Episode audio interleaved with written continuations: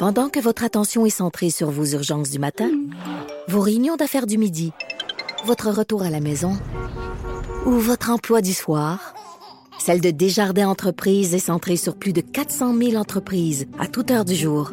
Grâce à notre connaissance des secteurs d'activité et à notre accompagnement spécialisé, nous aidons les entrepreneurs à relever chaque défi pour qu'ils puissent rester centrés sur ce qui compte, le développement de leur entreprise. Trudeau le midi. Pour nous rejoindre en studio. Studio à commercial cube.radio. Appelez ou textez 187 Cube Radio. 1877 827 2346. Comme à chaque mardi, je jase politique avec Claude Villeneuve, chroniqueur au Journal de Québec, Journal de Montréal. Bon midi, Claude. Bon midi, Jonathan. Euh, nouvelle qui, euh, qui, qui en a surpris plus d'un ce matin, et ça semble être euh, vrai, fondé, crédible. Régent Hébert, l'ancien ministre de la Santé péquiste sous Pauline Marois, qui ferait le saut en politique fédérale. Mais là, les gens disent, ah ben oui, tu sais, François Blanchet l'a tiré. Non, non, non, non, non, non. Avec Justin Trudeau et les libéraux euh, fédéraux. Oui. C'est ça? Et au bénéfice des auditeurs qui n'auraient pas pris les nouvelles, c'est pas une, une, vague rumeur là, qui circule là, dans les officines là, que les gens chuchotent. Là. C'est Régent Hébert lui-même qui a de raconté à Radio-Canada qu'il est en réflexion, qu'il est en train d'étudier la plateforme du Parti libéral du Canada de Justin Trudeau, qui a des discussions avec lui, savoir s'il pourrait être candidat là, à l'élection qui aurait lieu cet automne. Il veut prendre sa, sa décision d'ici la fin du mois de juin. Alors, euh, il assume qu'il envisage de faire le saut. C'est surprenant parce que on en a vu des gens passer d'un parti ou d'un palier à l'autre. On voit ça entre le Bloc et le PQ. Entre le, bon, on a déjà vu Jean Charest, conservateur, qui est devenu libéral à, Québec. Mais là, c'est un chemin peu emprunté. Là. Passer du Parti québécois au Parti libéral du Canada. En fait, le seul exemple que tête, c'est Jean-François Simard, qui est aujourd'hui à la CAQ. Ben oui. Qui était président des Jeunes libéraux fédéraux. Un brin, lui. Oui, oui, il était président des Jeunes libéraux fédéraux et à l'époque de Mitch, là, il est devenu souverainiste, il est passé au Parti québécois. Et là, maintenant, il est à la CAQ. Mais là, on aurait un ancien ministre, c'est pas, c'est pas le dernier des militaires, là, un ministre de Pauline Marois, ministre de la Santé, qui voudrait être candidat pour le Parti libéral du Canada. Mais c'est que ça fait pas si longtemps que ça. Je veux dire, ça fait pas 25 ans qu'il a été avec le, le, Parti québécois. Ça fait quoi, dans le fond, ça fait 4 à 5 ans?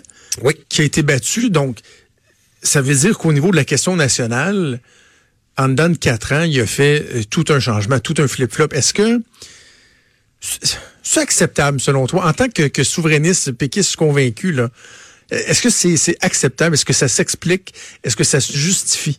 Ben, écoute, Régent Hébert, de un, dit que euh, il, dit pas nommément qu'il n'est plus souverainiste, il dit que c'est pas à l'heure du jour, que les Québécois sont pas là, que la question euh, a été vidée ou à tout le moins n'intéresse pas les gens présentement. Ça, ça, ça a du bon sens. C'est, c'est, il est pas le seul à faire ce constat-là, là, on se le cachera pas. Puis moi, tout indépendantiste que je suis, je pense à peu près la même chose. Ça veut pas ouais, mais de là te présenter pour... Euh, ben, c'est ça.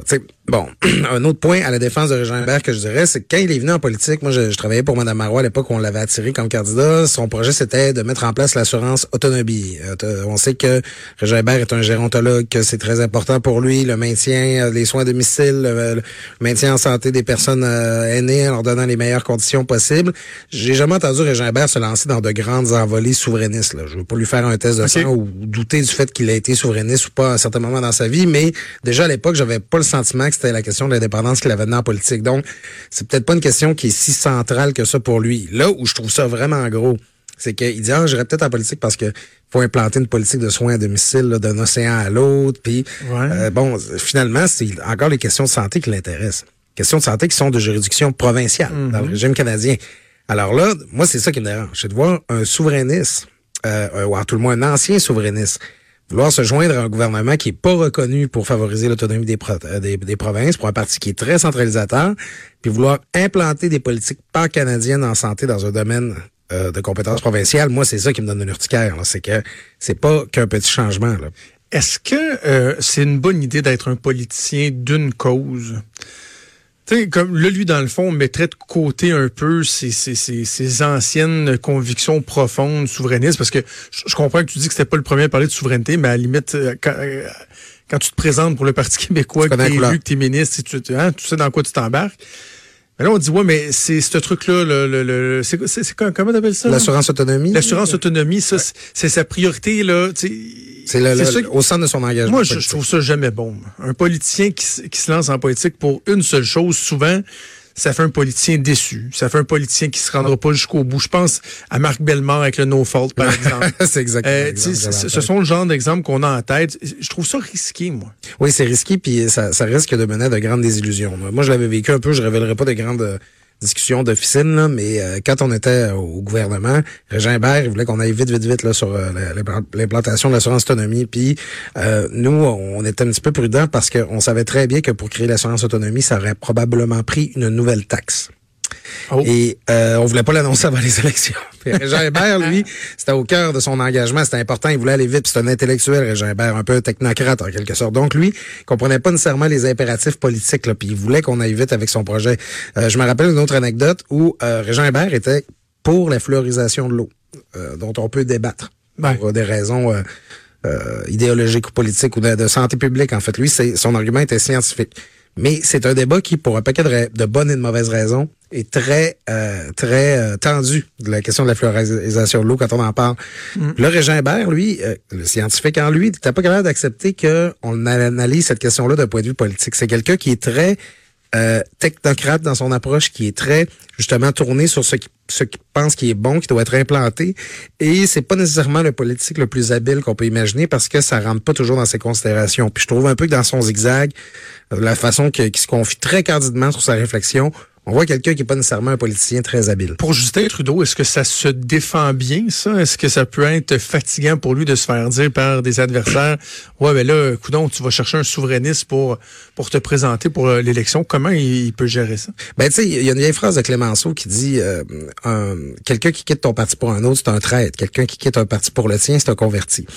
Euh, un, un chef politique est toujours content d'annoncer une prise qu'il a pu faire ailleurs. Pour le vu avec Jean Charest, euh, écoute, tu l'as sûrement entendu dire des dizaines et des dizaines de fois. Euh, la politique, c'est rassembler. La politique, c'est ajouter, additionner. Oui. Donc, euh, c'est additionner. C'est ça le verbe que tu disais, je crois? Oui, oui, oui, de mémoire, oui. Donc, pour Justin Trudeau, c'est pas un problème de dire, ben voyons, on a Régin Hébert qui croit dans notre plateforme, euh, qui, qui s'est rendu compte des, des vertus du Canada, tout ça. Pour lui, c'est un gain s'il peut présenter qu'il a réussi à le convaincre de joindre à lui. Parlons de Régis Labombe, Oui. qui euh, devait faire un retour progressif. Ça a été annoncé la semaine dernière, mais finalement, il est, il est- il est pas mal actif. il est en Pologne. Et euh, on l'a vu euh, aussi aux côtés de Valérie Plante. Oui. où le transport en commun semble être un, un- un axe sur lequel ils se sont associés. Euh, ceux qui pensaient qu'il y aurait de la bisbille Québec-Montréal, là, euh, autant Valérie Plante que Régis Labombe m'ont dit c'est pas vrai qu'on va jouer dans cette partie-là. Oui, tout à fait. Moi, je, bon, on faisait des farces dans le temps, là, euh, Denis Coderre et Régis Labaume, là, c'était comme le, le duo dynamique, là. Il y avait Ben. euh, Astérix et Obélix. Moi, j'aimais les comparer à Tyrion Lannister puis Varys dans Game of Thrones. Ah, Tout le- pas bon, Game of Thrones. Tout le temps, les deux ensemble, ils étaient, étaient très, très proches. Et euh, ils formaient un front commun qui faisait peur au gouvernement. Euh, avec Valérie Plante, même si on n'a jamais senti que c'était tendu ou qu'ils s'aimaient pas, il n'y avait pas nécessairement la même, euh, la même euh, La proximité. des, des liens aussi, ouais. c'est aussi serré, c'était pas pareil. Et euh, les deux sont un peu en perte de vitesse dans le sens que Projet Montréal a pas la- l'administration de Projet Montréal à l'hôtel de ville a pas le rapport de force par rapport au gouvernement que de, de, Denis Coderre avant son temps, d'autant plus que la CAQ compte pas sur Montréal. sais. Puis la CAQ s'est fait élire à Québec sans avoir l'appui de Régis Labaume, qui était très près des libéraux comme maire. Alors, euh, ils avaient- on sentait qu'ils avaient pas la même influence. Déjà, ça paraissait un peu sur cette question-là, là, sur les fonds fédéraux destinés aux infrastructures vertes. Bon, là, on a parlé, tu sais ce que c'est, c'est que il y a des fonds, il manquerait un 800 millions d'investissements du gouvernement pour couvrir la part du fédéral. Les fédéraux disent prenez ça dans le fond des infrastructures vertes. euh, plutôt que dans l'enveloppe pour le transport en commun, parce que la plus grosse partie revient à Montréal. Alors, Régis Labaume voulait une partie de ce qui va à Montréal pour financer le tramway. Valérie Plante avait dit non. La semaine passée, ils se sont affichés tous les deux. Valérie Plante a dit, d'accord, on va s'arranger pour que le tramway se fasse, mais il va falloir que Montréal ait des compensations. Alors, qu'est-ce que ça veut dire? Manifestement, il y a une entente, euh, parce qu'il n'y a pas assez de projets présentement à Montréal, de toute façon, pour prendre tout l'argent. Alors, on croit deviner qu'il y a une entente entre Régis Labaume et Valérie Plante pour dire, OK, on va aller chercher le fric pour le tramway aujourd'hui, puis on va aller chercher le fric pour la ligne rose demain. Alors, c'est moi, c'est l'impression que j'ai. On a vu il y a quelques semaines, François Bonnardel est allé faire un tour dans le métro de Montréal. Là, Puis là, tout le monde disait que Ah c'était oui. une espèce de photo-op. Mais c'est vrai, quand on va dans le métro de Montréal, la ligne orange, elle est à pleine capacité. Là, ça ressemble quasiment au Japon. sardine. Ouais, c'est ça. Ça ressemble quasiment au Japon. On fait rentrer les gens avec des bâtons. C'est pas anodin que François Bonnardel soit allé faire un tour dans le métro de Montréal parce que présentement, ce réseau-là est si populaire qu'il est euh, sur le bord du point de rupture. Alors moi, j'ose croire qu'il y a une alliance qui est en train de se entre Valérie Plante et Régis Labaume, puis ça va faire l'affaire de tout le monde peut-être que ça se passe comme ça, parce que François Legault, on l'a vu, a placé, s'est mis lui-même la barre très haute en matière de transport collectif, l'a dit, on en a parlé la semaine dernière, jamais un gouvernement n'en aura, je veux qu'on dise à mon gouvernement que jamais aucun n'en aura fait autant la matière. Justin Trudeau veut pas avoir l'air d'être celui-là qui veut pas mettre l'argent pour le tramway. Alors là, si les deux commencent à se parler, ça se peut que ça aide plusieurs projets à se faire. Intéressant. Donc, Régis Labombe qui pourrait dire à Valérie Plante, aide-moi, puis moi, le temps venu, je ferai pression aussi avec toi pour pour t'aider pour faire euh, débloquer tes projets. Tu par... On parlait de, de, de Régis Labombe et de sardines de s'entasser, ce qui amène, euh, ce qui soulève une question qui, qui, est intéressante, qui est dans le journal ce matin, la question du surtourisme qui semble devenir à, certains endroits dans le monde un enjeu de plus en plus réel. Je pense même à l'Everest, on en parle. non, mais c'est vrai, il y a une congestion au monde sur l'Everest, des gens qui sont pas capables d'avancer parce qu'il y a trop de monde. Il y a des villes euh, euh, qui vivent ça. Et là, Régis Labombe dit ce matin que il voit ça pour la ville de Québec. Il voit ça comme étant effectivement une menace potentielle, le surtourisme. Ouais, ben je voulais en parler parce que même si bon, on est un show national ici, on parle autant des questions qui concernent Québec que Montréal, mais c'est pas un enjeu local propre à Québec le surtourisme. Euh, tu sais, si t'as déjà visité des villes comme Barcelone là, dans le vieux centre historique, il y a juste ça des touristes, il y a plus de résidents, c'est plus habité. Ici dans le vieux Québec, sais, il y avait, je pense, 20 000 personnes qui vivaient là dans les années 70. Il est rendu avec 4 000 vrais résidents, là, parce qu'il y a beaucoup de résidences de touristes, il n'y a pas beaucoup de commerces de proximité. Alors, il y a toujours ce danger-là que mener une ville qui est supposée être habitée avec du monde qui vit dedans, avec des enfants qui vont à l'école, avec des couples qui se marient, qui, se promènent des parcs, je sais pas, une vraie ville vivante, ben, elle devient complètement euh, une espèce de Disneyland là, de, de, de, de, pour qui, qui pour les touristes. Alors, c'est la peur que Rich Labaume a. Euh, il dit, bon, il faudrait inviter les touristes justement à pas rester à Québec, à venir à Québec, mais aussi aller vers la Gaspésie, vers l'Est.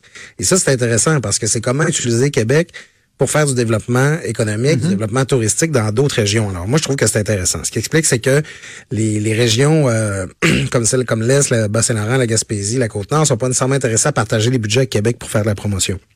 Faudrait peut-être en venir là toutefois. Cela étant, Régis Labaume dit on favorise le commerce quatre, le tourisme quatre saisons justement pour pas éviter d'avoir juste des grosses périodes de pointe. Moi, j'aime quand même qu'à Québec, on ait des moments pour souffler un peu. Hier, je travaillais dans des cafés en Haute-Ville. T'entends présentement beaucoup de touristes, beaucoup de gens en langue étrangère sont contents d'être là. C'est le fun. On aime savoir la visite. Mais c'est le fun aussi en avril, là, quand tu peux te promener puis qu'on a l'impression que comme résident, on prend le contrôle de Le développement des croisières est une illustration de, de, de, cette problématique-là probable, c'est-à-dire de, d'avoir des périodes qui sont concentrées. Il y a des jours, là, au mois d'octobre, septembre, octobre, où c'est pas à l'âme dans le Vieux-Québec depuis quelques années. C'est un beau succès, les croisières, mais sont tellement concentrées sur une courte période de temps. Et là, donc, ils disent, ben, on voudrait accueillir plus de croisiéristes, mais sur une plus longue période de temps, parce que ça peut effectivement devenir un problème. Oui, ben c'est du frais qui arrive à l'extérieur, qui débarque euh, tout, cru en ville. Là, ben oui, on, le veut. On le veut, c'est clair qu'on le veut, mais c'est ça comment on, réussit à avoir un équilibre entre la, la, la, ville, sa survie, les gens qui vivent là, et euh, cette offre touristique-là. On l'a vu aussi à Venise en fin de semaine avec le paquebot qui a manqué foncé dans, dans la lagune. Là, c'est euh, une grosse pression pour des villes historiques, justement. Euh, en fait, la, la, discussion venait de Dubrovnik. Euh, c'est le maire de Dubrovnik qui faisait une présentation, qui est une ville comme Québec, une ville avec des remparts, une ville emmurée, mm. où ils sont, je pense, 40 000 personnes habitées puis euh, à vivre, puis ils ont reçu une fois 10 000 personnes en une journée. Là. C'est très, très populaire. Tout le monde va avoir sa photo du Dubrovnik. C'est là, deuxième référence à Game of Thrones de cette intervention. c'est là que les scènes de King's Landing ont été tournées. Euh, c'est vraiment pas simple comme enjeu, mais je trouve que c'est des questions importantes à se poser euh, si on veut que nos milieux de vie continuent d'être... D'être habitable pour ceux qui vivent là Absolument. et des taxes. Absolument. Un débat dont on euh, reparlera assurément. Claude, toujours un plaisir. On se reparle mardi prochain. D'ici là, ben, on, te relit, on te lit régulièrement dans le journal. Avec plaisir. Claude Villeneuve, chroniqueur au Journal de Québec, au Journal de Montréal. Bougez pas, on vient. Jusqu'à 13. Trudeau, le